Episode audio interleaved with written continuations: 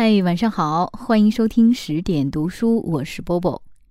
今天要给大家带来的作品啊，来自于一个非常喜欢的作家，叫李娟。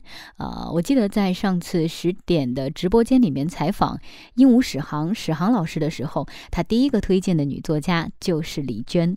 那我们今天要读的是来自于他的《走夜路，请放声歌唱》这本书当中的一篇文章，叫《外婆信佛》。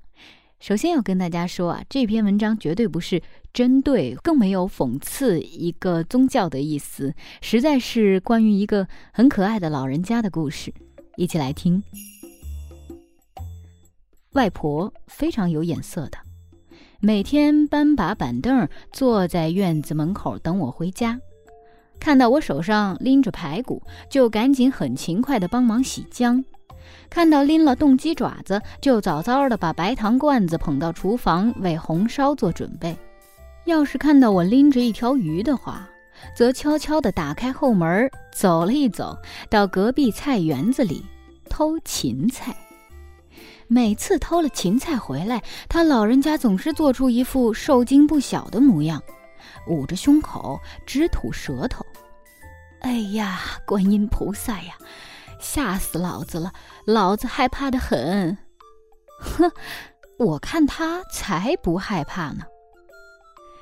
吃鱼放芹菜是我们家做鱼的传统。其实每次放的芹菜也不多，一两根足矣。问题是我们经常吃鱼，于是乎夏天过去时，隔壁家菜园子冲我家这边靠近篱笆处的情景，寂寥凄凉。稀稀拉拉。与此同时，外婆偷芹菜的难度也越来越大，要蹲在那里，探着身子，使劲儿把胳膊往里面伸，才能勉强够着最近的一根儿。那时我绝不帮忙，就当给他老人家一个锻炼身体的机会。我们如此频繁的偷菜，邻居怎么可能不知道？但人家从来不说什么，总不可能为了几根芹菜把这个九十六岁的老寿星逮住揍一顿。我外婆呢，一看到隔壁家的狗就弯腰摸一摸，看到隔壁的小孩子也夸一夸，整天有事儿没事儿笑嘻嘻的，比从来没偷过芹菜的人还要坦坦荡荡、心平气和。我说。你天天给观音菩萨烧香，偷了东西不怕菩萨怨怪？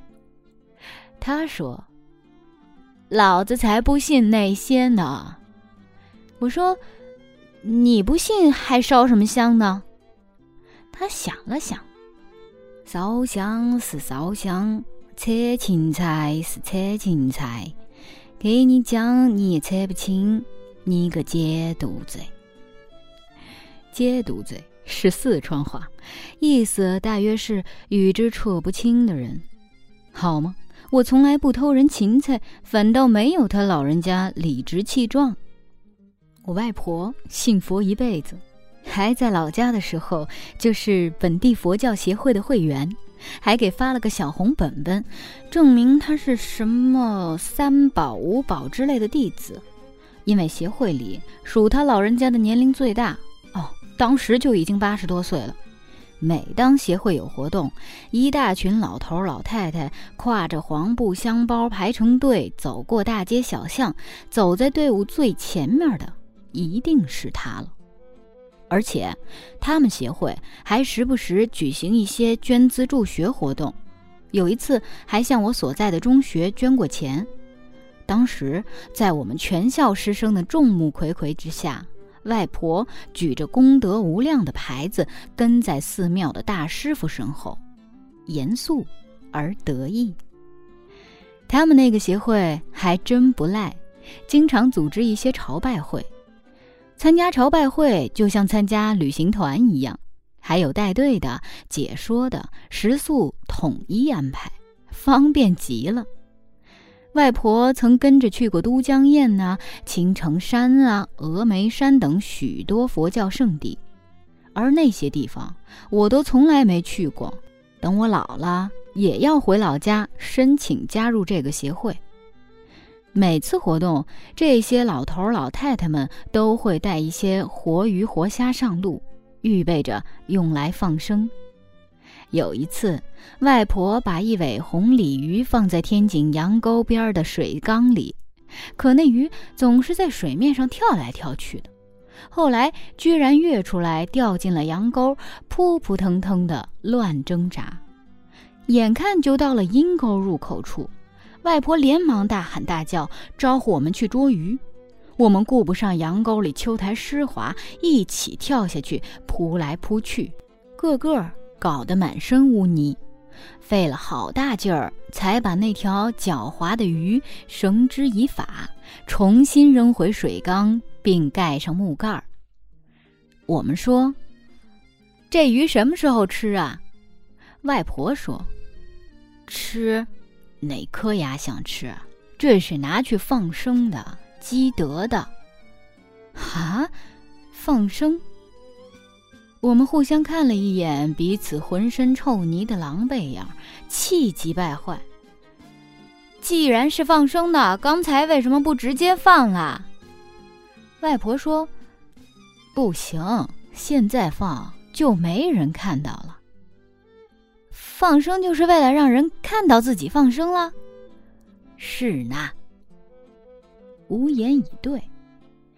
他们那伙老爷子老太太集体放生的场面十分壮观，一人拎一小桶，在护城河边站一排，唱过名后，一起把小桶里的活物连水倾倒进护城河里，然后一起合掌念佛。鱼虾在陌生的水流中扑扑通通的欢蹦乱跳。所有人为自己的善行深深的感动了，目送他们自由自在的消失在水深处。我妈说：“要是我，我就在下游拿个网兜守着，上面一放生，我通通捞起来，然后统统再便宜卖给那些放生的。”阿弥陀佛，菩萨原谅他吧。我外婆常年供着观世音菩萨，雷打不动，每天早晚一炷香，看起来很虔诚。但若没出什么事儿倒罢了，一旦出了事儿，有一次我妈的身份证找不到了，又急着要用，全家人一起翻天覆地的猛找。那个身份证通常是放在供放观音菩萨的那张桌子下的抽屉里的。找到后来，我外婆大急，索性骂起菩萨来了：“老子一天到黑，早也供你，晚也供你，哪一点亏了你？结果连这么点东西都看不住，老子供你还有什么用？看，他把菩萨当成看家的了。后来又不知在什么地方找着了，于是。”又嬉皮笑脸给菩萨烧香赔罪。哎呀，感谢菩萨保佑，我找到了。菩萨莫气，菩萨莫气啊！我要是菩萨，就根本没法生他的气。外婆给菩萨烧香，烧的最勤的时候是县城一年一度的百万元彩票摸奖活动，那时还没有福彩、体彩之类的。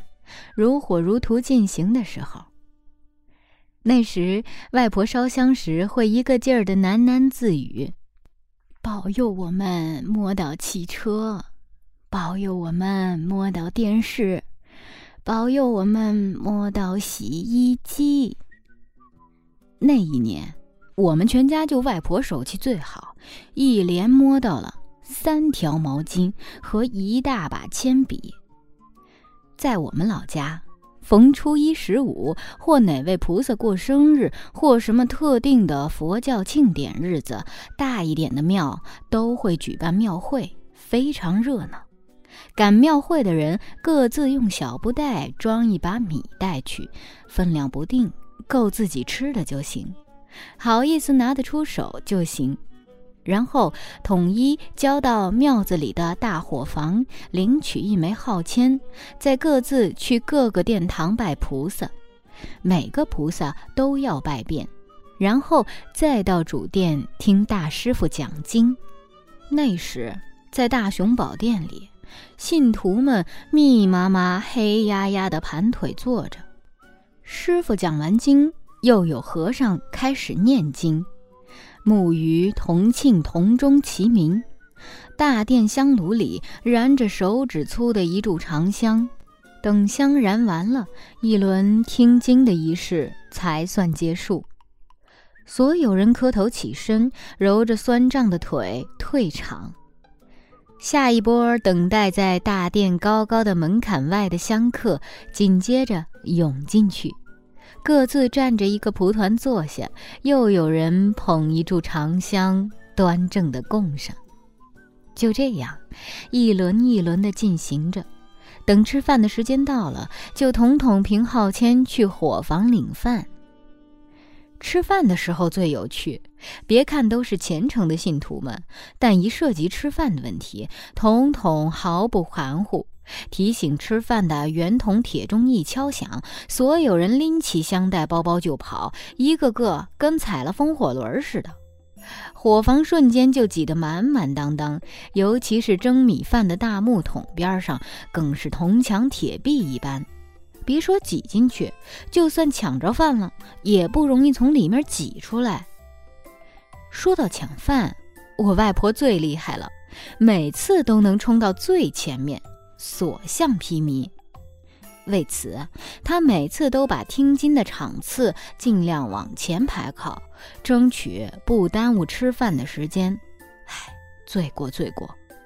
但偶尔某次运气不好，给排到了后面，吃饭的时间马上就要到了，长香还迟迟没燃完。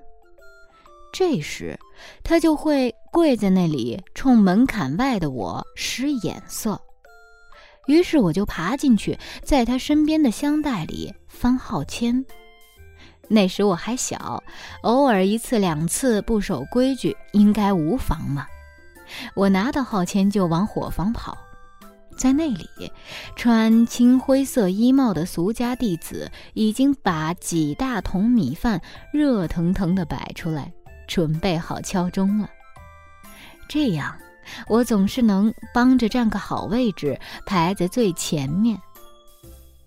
庙会里的东西全是素饭，豆腐、粉条、青菜之类，但不晓得为什么那么好吃，实在太好吃了。每次赶庙子，我都可以连吃三大碗米饭，尽管外婆交给伙房的份子米只有一小把。唉，一想起……这些遥远的往事，就觉得把外婆从生活了一辈子的家乡带到遥远的新疆，实在是一件残忍的事情，让她永别自己熟悉而热爱的生活。可是，又有什么办法呢？